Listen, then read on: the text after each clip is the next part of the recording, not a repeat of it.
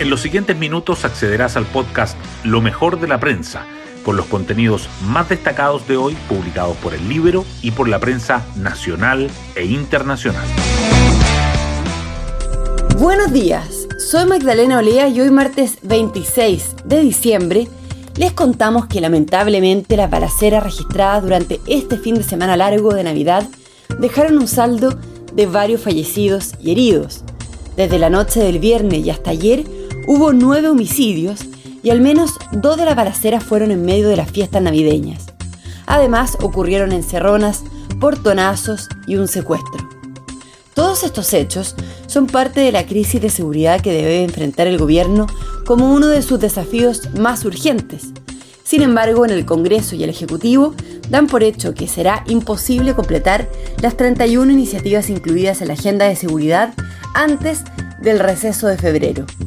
Hasta hoy han despachado 22 proyectos del también llamado Fast Track Legislativo. Hoy destacamos de la prensa.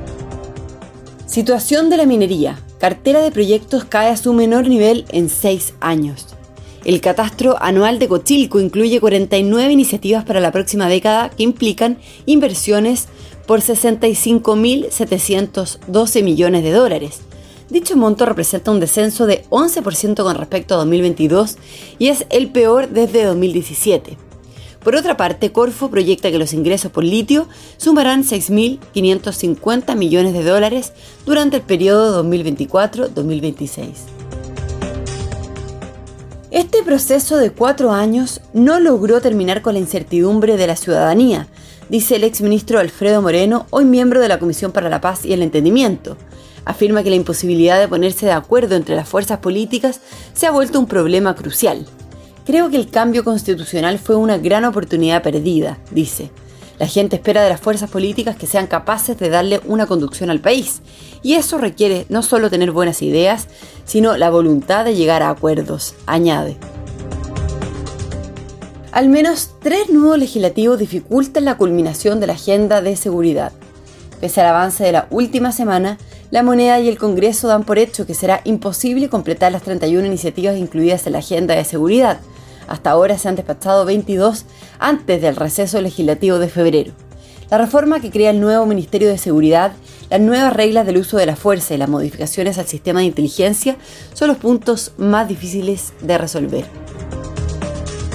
Nueve homicidios marcaron el penúltimo fin de semana largo del año. Desde el viernes hasta ayer fueron asesinadas personas en cuatro comunas de la región metropolitana, La Pintana, Puente Alto, San Bernardo y San Ramón, además en Arica y en Talcahuano. Por otra parte, se registraron más de 450 accidentes de tránsito que dejaron 14 fallecidos y 339 heridos. Los hospitales construidos por concesión tardan en promedio tres años menos en estar listos. Un estudio del Banco Interamericano del Desarrollo comparó el tiempo de construcción de los hospitales según tipo de financiamiento, con recursos del Estado o mediante asociación público-privada.